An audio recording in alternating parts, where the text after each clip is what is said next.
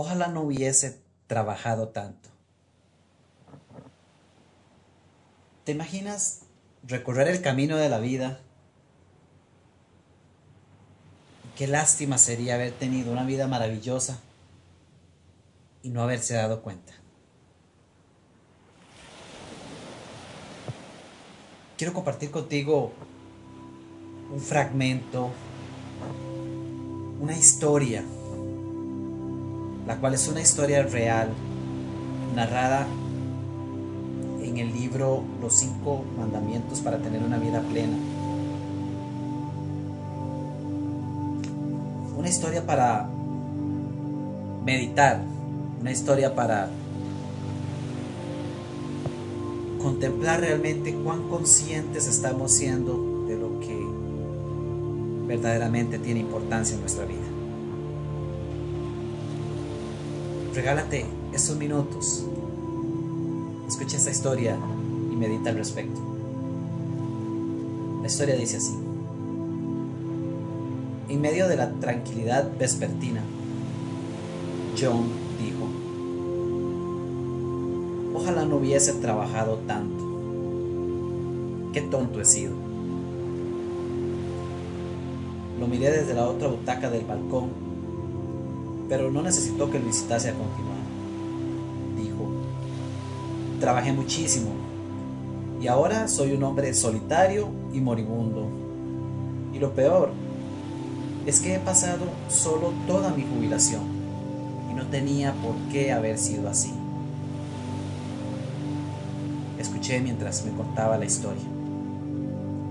John y Margaret habían tenido cinco hijos, cuatro de los cuales les habían dado nietos. El otro había muerto apenas cumplido los 30. Cuando todos sus hijos ya eran adultos y se habían ido de la casa, Margaret le pidió a John que se jubilase. Los dos gozaban de buena salud y tenían el dinero suficiente para pasar una buena jubilación. Pero él siempre había dicho que podía necesitar más. Margaret siempre le respondía que podían vender su casa, que era enorme y ahora casi vacía, y comprar algo más acorde a su situación, quedándose con la diferencia. Esta batalla entre los dos se había prolongado 15 años, durante los cuales él siguió trabajando. Margaret se sentía sola y anhelaba redescubrir su relación, sin hijos ni trabajo. Durante años leyó vorazmente folletos de viajes y sugirió diversos países y regiones que podían visitar. Yo también deseaba viajar más y aceptó todas las propuestas de Margaret. Por desgracia, también disfrutaba del estatus que su trabajo conllevaba. Me contó que el trabajo en sí no le gustaba especialmente, pero sí el lugar que le proporcionaba en la sociedad y entre sus amigos.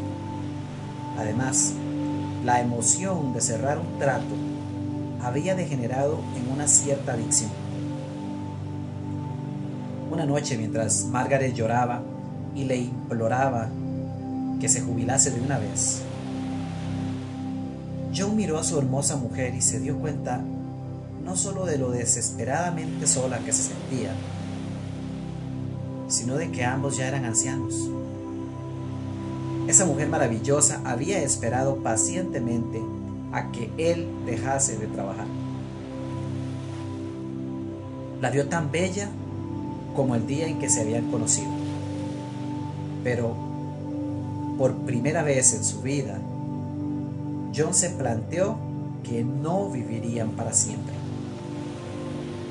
Aunque estaba petrificado por motivos que ahora era incapaz de justificar, accedió a jubilarse. Margaret dio un salto y lo abrazó, llorando ahora de alegría. Pero la sonrisa no duró mucho, pues desapareció en cuanto John añadió, dentro de un año. Su empresa estaba negociando entonces un nuevo acuerdo y quería llevarlo a buen puerto. Margaret había esperado 15 años a que él se jubilase. Seguro que podía esperar un año más. Llegaron a un trato que ella aceptó a regañadientes. mientras el sol desaparecía en el horizonte, John me contó que incluso en ese momento se había sentido egoísta por su decisión, pero que no podía jubilarse sin llevar a cabo un acuerdo más. Tras años soñando con ese momento, las cosas empezaron a volverse reales para su querida mujer. Hizo planes reales, hablando por teléfono frecuentemente con su agencia de viajes. Todas las noches cuando él llegaba a casa, ella lo esperaba con la cena preparada, mientras comían en la mesa que en otra época había acogido a toda su familia. Ella le contaba emocionada sus pensamientos e ideas. John también empezaba a ver con buenos ojos la idea de la jubilación, aunque seguía insistiendo en cumplir los 12 meses cada vez que a Margaret se le ocurría sugerir lo contrario. Cuando había pasado cuatro meses desde su trato y aún quedaban otros ocho más, Margaret empezó a tener mareos. En un principio fueron unas leves náuseas, pero después de casi una semana no se le habían pasado. Tengo cita con el médico mañana, le dijo cuando él llegó a trabajar. Ya era noche cerrada. El tráfico seguía fluyendo a lo lejos con otros trabajadores que volvían a sus casas. Pero seguro que no es nada, añadió con fingida jovialidad. Aunque a John le preocupaba que su mujer no se encontrase bien, no se le pasó por la cabeza que pudiese ser algo más grave hasta la noche siguiente. Cuando Margaret le contó que el médico le había sugerido que se hiciese más pruebas, aunque los resultados no se sabrían hasta una semana después, su creciente malestar y el dolor empezó a sentir eran señales de que algo no iba bien. Lo que no imaginaba era hasta qué punto era así. Margaret se estaba muriendo. Dedicamos mucho tiempo a hacer planes de futuro que con frecuencia dependen de que más adelante se den las circunstancias que nos garanticen nuestra felicidad. O suponemos que disponemos de todo el tiempo del mundo, cuando todo lo que tenemos es nuestra vida hoy. Cierro el texto. Mi amigo, amiga, si estás escuchando, esta es una historia real una de muchísimas historias que revelan algunas de esas áreas que han terminado lamentando las personas cuando se encuentran en su lecho de muerte. Ese espacio en el que muchos no queremos pensar porque pensamos que tenemos toda la vida por delante, porque pensamos que mañana podremos hacer las cosas, porque tenemos oportunidad de esperar un año más para cerrar un nuevo negocio, porque el próximo año va a ser mejor. Pero qué lástima es tener una vida maravillosa y no darse cuenta de que la tenemos. Qué triste llegar al momento que llegó John para darse cuenta de que lo que postergó por 15 años y luego un año más, al final no pudo vivir porque no había un año más.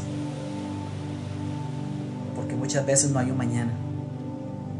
Está bien amar lo que hacemos, está bien que nos encante el trabajo, está bien que es nuestra fuente de sustento, está bien que de eso a veces hasta dependamos, pero jamás va a estar bien que el trabajo se convierta en aquello que me aparte de lo que realmente tiene valor en mi vida.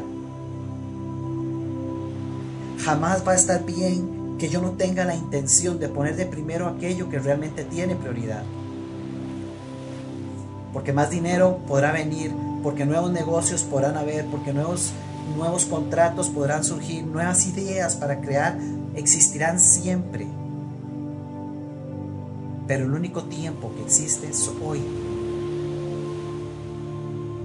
Qué triste no ser feliz en el trabajo, pero no dejarlo por temor.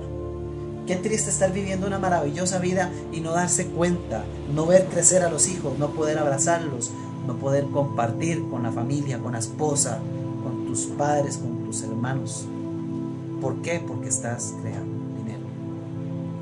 Porque no puedes dejar tu trabajo, porque no has sabido cómo delegarlo, o porque no has tenido el coraje de optar por ser feliz y vivir la vida. Siquiera el coraje para tomar un espacio. Ni siquiera te digo que renuncies a todo porque no se trata de eso. Se trata de tener la intención para crear una vida por diseño. De aprender de que esta vida no tiene que ser solo blancos o negros, que no tiene por qué ser extremos, que no tenemos por qué vivir en una vida de polaridades, que no tiene por qué ser todo en el trabajo o todo en la familia, que tiene que ser, que debe de ser, que lo ideal es que sea una vida balanceada, una vida por diseño, donde puedas darte un espacio para vos mismo, donde puedas dar un espacio para los demás, donde el día de mañana, si tienes la oportunidad de meditar acerca de tu vida, cuando te encuentres allá en el ocaso de tu vida, puedas valorarla, puedas comprender que realmente viviste. Y que como John, no tengas que sufrir en silencio el remordimiento de haber trabajado tanto que no viviste tu vida y disfrutaste de tus seres queridos. Te mando un abrazo, te saluda tu amigo y coach, Minor Arias.